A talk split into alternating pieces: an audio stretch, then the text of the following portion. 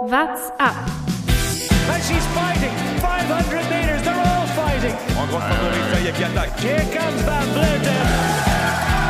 Side by side for glory. The battle for yellow. History is made. The first yellow jersey. I uh, think we deserve it, and it's nice it's finally there. Tourfunk, die tägliche Dosis Tour de France.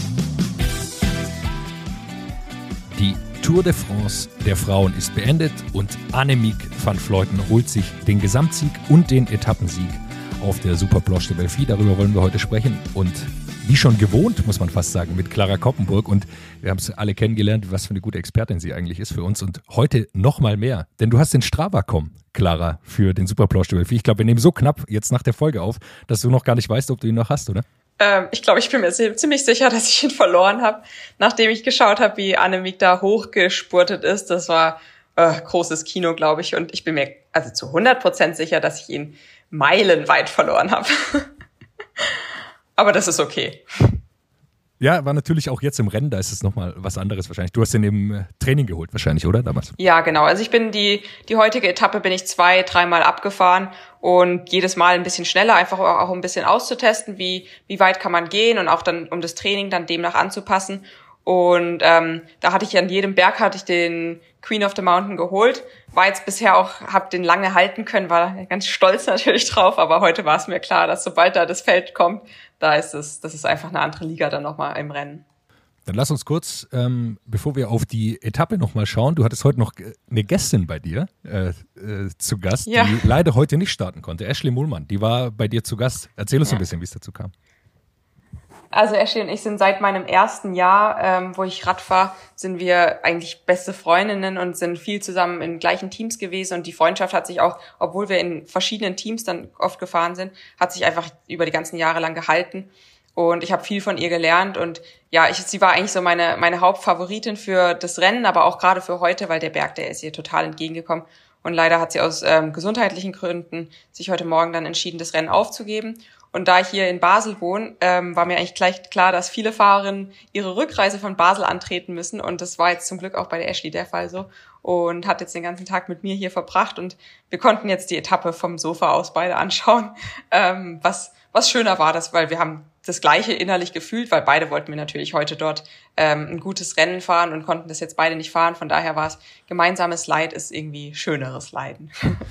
Ja. Oder auch, ich habe es bei den Kollegen von Eurosport aus Großbritannien geschaut, da ist dein Name auch nochmal gefallen, dass äh, du heute nicht dabei warst, oh. weil dein Team ja auch relativ aktiv dann doch gefahren ist, irgendwie nicht in der Spitzengruppe war, aber ja. dann doch immer wieder attackiert hat und da ist dein Name auch nochmal gefallen als jemand, der äh, so eine Etappe natürlich auch mitgestalten kann.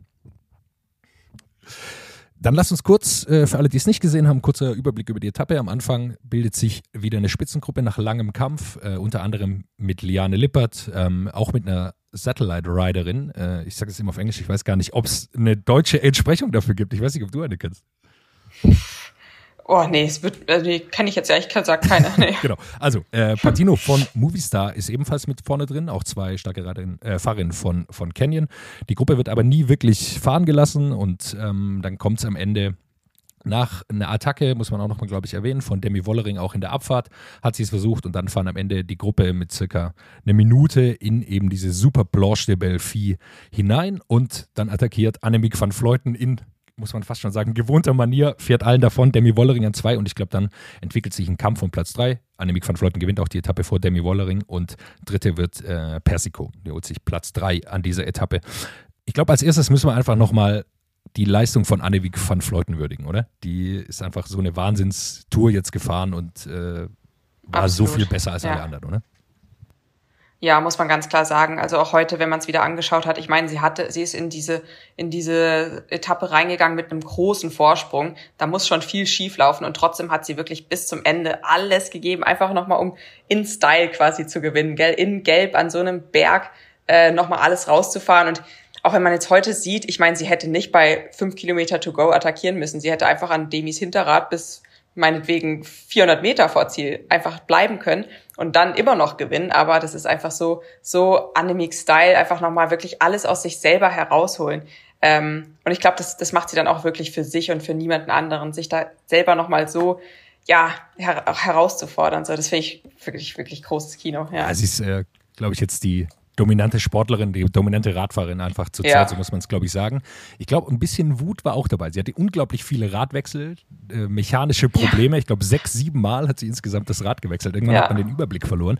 Und was, glaube ich, für ein bisschen Verstimmung gesorgt hat, als sie das erste Mal ihr Rad gewechselt hat, sind vorne noch ein paar Teams gefahren im Hauptfeld und sie hat so ein bisschen da den Anschluss dran verloren. Glaubst du, Ja. das war um sie zu attackieren? Weil mein Gefühl war eher, ja, da ging es eher um Platz drei, um ein schnelleres Rennen zu machen, weil sie dann doch so weit weg ist. Ich hatte schon das Gefühl, dass Teams ähm, das wirklich ausnutzen wollten, dass sie jetzt hinten gefahren ist oder halt abgehängt war. Und man hat ja auch gesehen, sie hatte wirklich schon eine ordentliche Lücke und hat dann auch zunehmend ihre Teamkolleginnen in dieser Gruppe verloren und musste dann wirklich aus eigener Kraft wieder an das Feld ranfahren. Und man hat zum Beispiel gesehen, dass Esteworks, die hatte, hatten Majeros vorne in der Gruppe drin, im, im, in dem Breakaway. Und die hat sich bewusst zurückfallen lassen, um dann das Feld schnell zu machen, um wirklich Annemiek noch eine härtere Zeit zu geben. Ich glaube, es war, es war jetzt der Demi oder so klar, dass sie vielleicht dann trotzdem ähm, nicht im Gesamtklassement nach vorne fahren kann, aber vielleicht hätte sie Annemiek so wehtun können, dass sie die Etappe hätte gewinnen können. Ich glaube, da man hat einfach jede Chance wahrnehmen müssen, um Annemiek das, das Leben so schwer wie möglich zu machen und das haben die in dem Moment genutzt, ja. Bin ich bei dir. Ähm, am Ende ist es, glaube ich, so, man spricht dann immer von diesem Respekt fürs gelbe Trikot. Das äh, gibt es auch bei den Männern, dass da groß geschrieben wird. Ihr sportlicher Leiter hat es nach dem Rennen auch nochmal im Interview betont, dass es den da nicht gab. Wie siehst du das? Also ich, es, es ist schwierig so ein bisschen, dass man es nicht attackieren kann. In dem Fall sah es natürlich auch unglücklich aus. Bist du da eher auf der Seite, ja, solche Regeln, die muss man dann auch befolgen oder soll man dann so eine Chance vielleicht auch nutzen? Ähm, ich finde, eine gewisse, einen gewissen Respekt sollte man auf jeden Fall zeigen, weil sie auch einfach das nicht einfach so gewonnen hat, weil es Glück war, sondern einfach aus purer Leistung heraus. Aber trotzdem am Ende ist es ein Sport, jeder kämpft gegen jeden und das macht es ja auch gerade so spannend. Und ähm, hätte sie jetzt, ich finde, es ist eine andere Situation, wenn sie jetzt einen schweren Sturz gehabt hätte. Ich finde, dann zu attackieren, das ist, das ist sowas ist nicht fair, auf gar keinen Fall. Ähm, aber wenn es aus Leistungsgründen, zum Beispiel, wenn sie jetzt einfach einen schlechten Tag gehabt hätte oder so, hätte ja auch sein können. Und dass dann Teams trotzdem die Chance nutzen, das finde ich absolut äh, gerecht und das macht das Rennen, das Rennen spannend und ähm, ja. Weil an anderen Tagen hat sie ja das gelbe Trikot auch attackiert und ähm, hat sich das zu Nutzen gemacht. Also Ja, ich hätte da auch ja. gedacht, also irgendwann muss man auch sagen, muss das Team das auch auf die Reihe bekommen. Also siebenmal das Rad zu wechseln, da kann Ja. man dann nicht e- ewig warten, glaube ich, am Ende des Tages. Ja, das sind ja fast schon Luxusprobleme, ne, wenn man die Farbe nicht fahren möchte. Am Ende ist es so. Äh, ich glaube, so war es dann. Dann, ähm, Demi Wollering hat es nochmal versucht in der Abfahrt. Ich glaube, man hat schon gesehen, dass es eine, vielleicht eine der ganz wenigen Schwächen ist von Annemiek van Vleuten. Also mit diesen Top-Abfahrerinnen, da kann sie dann doch nicht mitgehen. Sie hat da immer wieder eine Lücke gelassen, dann ist es auch wieder ein bisschen eingeschlafen, das Tempo. Aber ich glaube doch, dass man gesehen hat, das ist vielleicht ihre einzige minimale Schwäche, oder? Ja, sehe ich auch so, aber auch total begründet, ehrlich gesagt, weil sie auch wirklich schon schwere Stürze hatte und das macht einfach etwas mit einem. Also das habe ich jetzt auch erlebt. Ähm, man ist dann einfach, man hat einfach mehr Respekt und man äh, stellt sich das auch oft im, im Kopf dann so ein bisschen vor oder man hat es so ein bisschen im Gefühl und das schreckt einfach zurück und man weiß einfach, wenn man ein bisschen drüber geht, das ist es einfach nicht wert, in dem Moment zu stürzen. Dann nimmt man lieber ein paar bisschen was raus und fährt ein bisschen sicherer, um dann einfach nicht zu stürzen. Und ich glaube, das ist auch so, was sie gerade fühlt. Und ähm, ja, von daher kann ich das sehr gut nachvollziehen, wie Annemiek bergab fährt. Absolut. Ich glaube, man darf da auch nicht unterschätzen, Demi Wollering wohnt auch in der Nähe von dieser Planche de Belleville und von diesem Trainingsgebiet. Und wir sprechen viel über Streckenbesichtigung, auch wenn es bergauf geht. Aber bergab Ja. ist es wahrscheinlich genauso wichtig, wenn Ja. nicht sogar wichtiger, oder? Ja, absolut. Also äh, ganz, ganz klar, weil bergauf, klar ist es wichtig, den Berg zu kennen, um dann die Leistung selber ein bisschen ja zu regulieren oder besser einzuschätzen. Aber die Geschwind, also die Geschwindigkeit, die macht halt alles aus. Und wenn man die Abfahrt kennt und weiß, wie man die Ku- Kurven nehmen kann oder wenn man weiß, da kommt eine schwere Spitzkurve, dann das ist schon ganz viel wert. Ich meine, mittlerweile fahren wir alle mit der mit der mit der Map quasi auf unserem Gradcomputer und sehen wirklich, wenn steile Kurven kommen und so weiter. Das macht schon ganz ganz viel aus, aber trotzdem ist es auch wichtig, einfach quasi wie auch so ein bisschen die Straße zu spüren. Ist es da jetzt eher eher ein rutschiger Belag, ist es eher steinig oder so. Von daher die und Demi hat wirklich mehrmals auf den Etappen von gestern und heute hier trainiert und kennt die Straßen wirklich gut. Und ich denke, das war auf jeden Fall auch ein Vorteil für sie. Zwei Sachen möchte ich noch äh, mit dir über Annemiek van Fleuten äh, besprechen. Zum einen ist mir aufgefallen, als sie dann eben zurücklag, hat sie einmal einen kurzen Schrei nach hinten gemacht, dass auch noch andere Fahrerinnen ihr helfen. Ist sie auch so eine Persönlichkeit im Fahrerfeld, oder? Dass wenn sie da eine Ansage macht, dass da auch ein bisschen Folge geleistet wird? Oder kam das jetzt nur so rüber beim Fernsehen? Äh, ja, also so was ich mitbekomme, es kommt auch wieder ganz auf die Fahrerin drauf an. Wenn Annemiek, wenn ich jetzt mit Annemiek in der Situation gewesen wäre und sie sagt was zu mir, ich würde mich komplett in ihre Dienste stellen, weil ich so, weil ich auch so einen riesen Respekt von ihr, vor ihr habe. Und dann gibt's aber auch Fahrerinnen, die sind da knüppelhart, ne, und die sagen, nee, wir sind andere Teams, das kommt nicht in Frage, so. Also es kommt ganz auf die Persönlichkeit drauf an, aber ich glaube trotzdem, Annemiek ist so eine Ikone im Radsport. Da hat jeder schon ein bisschen Respekt und wenn man weiß, man hat auf der Etappe eh jetzt nichts zu verlieren oder man hat jetzt keine Chancen, irgendwas, dann wird man vielleicht auch dem gelben Trikot dann doch auch helfen. Ist ja auch vielleicht im eigenen Interesse, um dann wieder ranzukommen, ja. Und dann noch, äh, glaube ich, gibt es kurz darüber zu sprechen. Also am Ende ist es, glaube ich, nicht ausschlaggebend gewesen, dass Patino als äh, Satellite Riderin vorne drin war. Sie hat ihr aber auf jeden Fall kurz, kurz geholfen und da war ich doch beeindruckt. Also du hast schon gesagt, sie hat natürlich dann nicht mehr viele Teamkolleginnen gehabt. Auch natürlich daran gelegen, dass sie wieder zurückgefahren werden musste. Aber am Ende muss man sagen, haben ja. sie doch nochmal da auch eine Karte spielen können, die ihr helfen hätte können, hätte es tatsächlich ein Problem gegeben. Also es war schon, glaube ich, clever gemacht von ihnen. Auf jeden Fall, ja. Man weiß nie, was passiert. Ähm, das ist ganz klar. Und selbst wenn es nur noch mal ein Spritzer kaltes Wasser auf dem Rücken ist oder einfach, ich glaube, was ganz viel ausmacht, ist das Mentale. Wenn man, du weißt, du hast noch eine Karte zu spielen, du hast noch einen Teammate vorne und auch also mir würde das so gehen, wenn ich wüsste, ich habe den ganzen Tag einen Teammate vorne in der Gruppe, der alles für mich auch gibt. Das stärkt, also das, da möchte man irgendwie auch noch mal was gut machen quasi und denen noch mal extra zeigen, hey, du hast einen tollen Job gemacht, jetzt finish, finish ich das einfach noch off so. Ähm, ich glaube, das ist wirklich das gibt dir einfach nochmal so einen kleinen mentalen Push auch, um nochmal auch dem Team auch Danke zu sagen. So, ja. Und am Ende gewinnt sie die Etappe und, so muss man es glaube ich sagen, mhm. sogar die Motorräder gehen in die Knie. In der letzten Kurve ja. ist noch ein Motorrad umgefallen. Oh, ich glaube, das liegt immer noch da, hatte ich so das Gefühl. Das hat dann wirklich angefangen zu rauchen. Ne? Also da sieht man mal, wie steil das eigentlich ist. Ja, ich glaube, da kurz vor Süd sind es dann fast 24 Prozent am Ende. Ich, ich, wusste auch gar nicht, ob die wieder jetzt losfahren ja. können oder ob die einfach bergab jetzt wieder zurück müssen. Also es war mir gar nicht klar. Ich glaube, das war ihnen selber nicht ganz klar. Ich glaube, hoch ging's nicht, weil schieben kann man so ein Motorrad kaum. Ähm, und ja, ich glaube, die, die hängen da noch ein bisschen. Wahrscheinlich. Wir haben es auch bei den Männern gesehen, die jetzt auch bei der Superplosh de Belfi waren. Da ist, ähm, ah, ich weiß gar nicht mehr, ich glaube, Quintana war es, der auch, glaube ich, aus dem, nee, Louis Meintjes war es, der aus dem Tritt gekommen ist. Und der ist äh, genau ja. an dieser Stelle, du kannst nicht mehr aufsteigen. Keine Chance. Der hat dann nee, geschoben nee. über, über, übers Ja, ich glaube, das ist dann wirklich das Beste, was du machen kannst, ja. Mhm. Dann Demi Wollering heute zweite, Gesamtzweite. Sie war die zweitstärkste, oder? Auf diesem, in dieser Absolut. Tour de France. Ja, muss man ganz klar so sagen. Ich denke, sie ist auch mit der Einstellung ins Rennen reingegangen. Natürlich will man immer gewinnen. Ähm, aber ich glaube, sie wusste von Anfang an, dass sie eine ganz heiße Anwärterin aufs Podium ist und so ist sie auch gefahren. Sie ist die ersten Etappen wirklich ähm, immer dabei gewesen, hat sich aber wirklich auch gut geschont, hat ein tolles Team um sich herum, ist nie panisch geworden oder sonst was ähm, und hat da wirklich jetzt die letzten zwei Tage ganz, ganz viel gezeigt, wie stark sie ist und auch da sich nicht aus der Fassung bringen lassen, sondern dann einfach ihren Tritt weitergefahren, ohne sich irgendwie, ja, irgendwie ohne zu schwächeln. So. Hilft es da, Anne, äh, Anna van der Brecken hinten im Fahrzeug zu haben, die ja dann Ruhe zusprechen kann, die einfach auch die Erfahrung hat, wie es ist, äh, auch mal gegen Annemiek van Fleuten zu verlieren, also die das einfach ja. kennt und, und die Situation kennt? Ganz, ganz, ganz, ganz klar, ja. Ich glaube, ähm, es ist ganz viel wert, eine sportliche Leiterin oder einen sportlichen Leiter zu im Auto zu haben, der selber genau diese Situation kennt, der weiß, was in den Fahrern vorgeht, der weiß, wie sehr die, der Kopf dann anfangen muss zu arbeiten, wenn die Beine Nein sagen.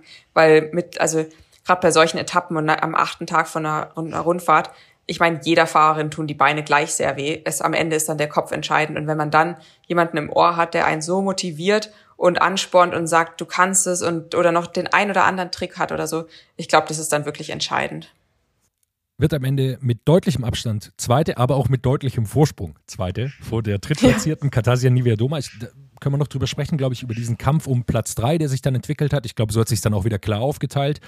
Wie hast du da gesehen? War Katasia für dich auch jetzt vor diesem Tag dann die Favoritin auf diesen dritten Platz oder hast du gedacht, ja, Juliette Labous vielleicht doch noch eine Chance da, sie, sie zu attackieren? Mm, ich habe eigentlich schon damit gerechnet, weil Kasia ist dann doch nochmal ein bisschen so more punchy Rider, so ein bisschen spritziger, würde ich sagen. Und, ähm, und sie hat es dann auch diesen extremen Willen. Und sie war für mich schon die Favoritin jetzt nochmal, um das Podium zu abzuschließen so. Aber man weiß natürlich nie, hätte jetzt wäre Juliette Labous in der in der Gruppe vorne gewesen. Natürlich hätte das Kasi ja nicht zugelassen, ganz klar. Aber ähm, ja, also ich finde finde das finde das gut so wie es ist. Ich glaube, sie hatte, wenn man so, also Canyon gewinnt auch die Teamwertung und aus meiner Sicht hatten sie auch so in der Breite auf jeden Fall das stärkste Team. Also wenn man es sich so anschaut, ja. wer in so einem Finale dann immer noch bis zum Ende dabei war, sind jetzt zwei Fahrerinnen in der Spitzengruppe. Äh, Katasi hatte immer noch zwei Helferinnen auch bei sich. Ähm, ich glaube, sie haben da sehr geholfen und ich weiß nicht, wie du es gesehen hast, aber es schien so, dass sie das Rennen einfach auch so hart machen, dass Juliette Labous da nicht auf die Idee kommt, nochmal eine richtige Attacke zu setzen hatte ich auch das Gefühl und also ganz spannend bei der Teamkonstellation ist, dass Canyon ist eigentlich, hatte ich so das Gefühl, das einzige Team, was wirklich mit keiner Sprinterin gekommen ist. Also keine pure Sprinterin so. Die sind wirklich rein aufs Gesamtklassement oder Etappensiege, aber jetzt keine Sprint-Etappen gegangen. Ähm, und das hat ihnen jetzt am Ende in den schweren Etappen auch wirklich, war das ihr Vorteil, dass sie da einfach andere Teams komplett outnumbered haben. Also immer in der Überzahl waren mit und wirklich Top-Bergfahrerinnen hatten, die dann bis ins Finale rein da sein konnten.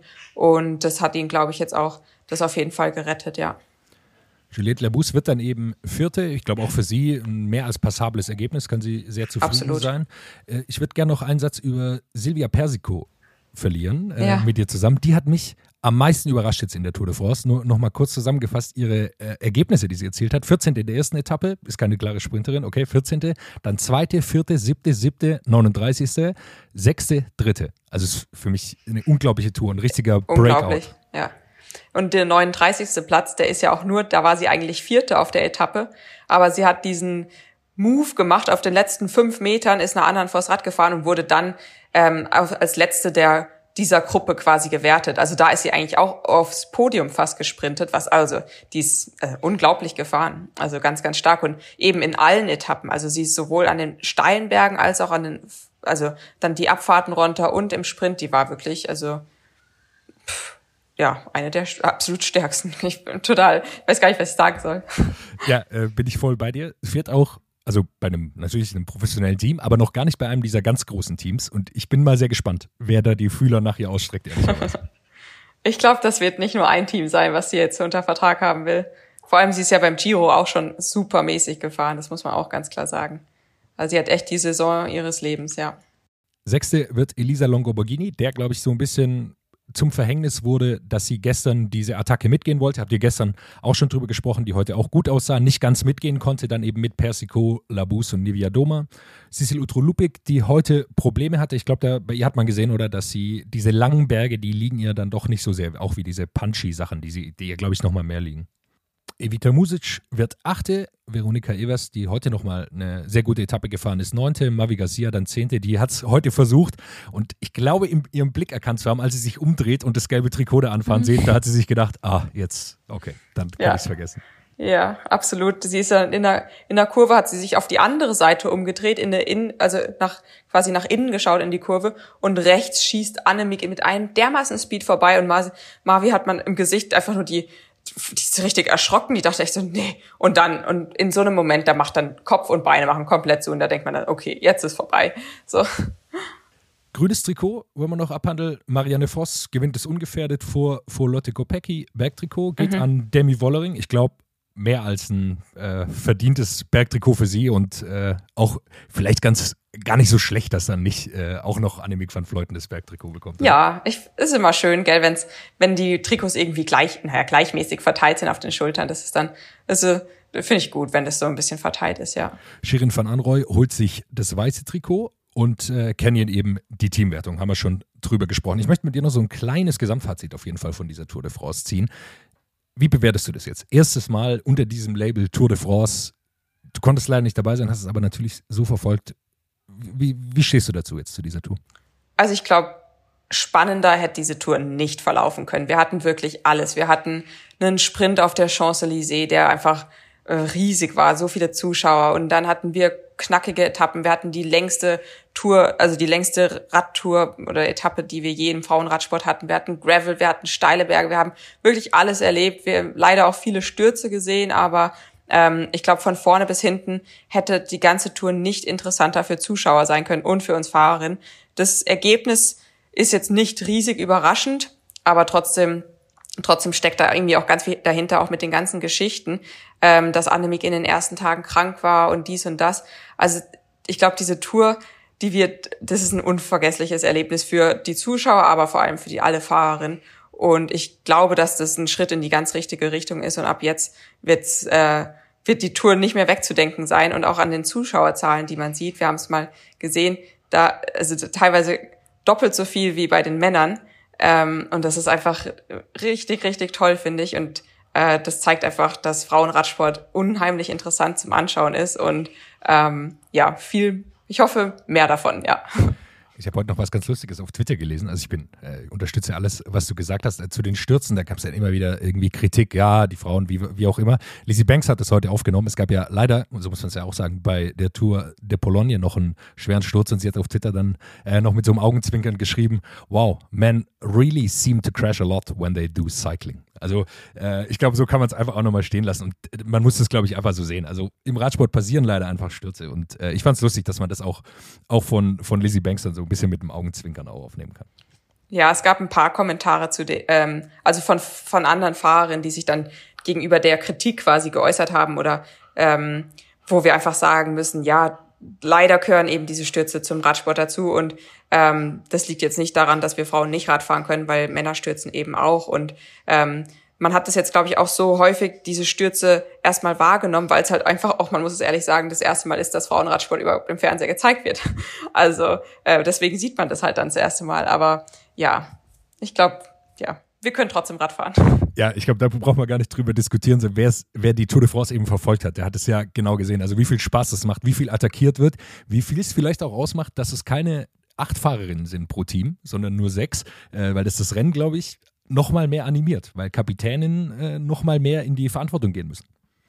Denke ich auch. Und auch die, auch zum Beispiel die Renndistanzen machen ganz, ganz viel aus. Da ist wirklich, da ist halt auch nicht so viel Zeit, eine Gruppe mal weit wegfahren zu lassen, weil ähm, da auch dann nicht mehr eben, ja, wir haben einfach nicht die Renndistanzen. Und das macht finde ich, viel, viel intensiver und spannender nochmal.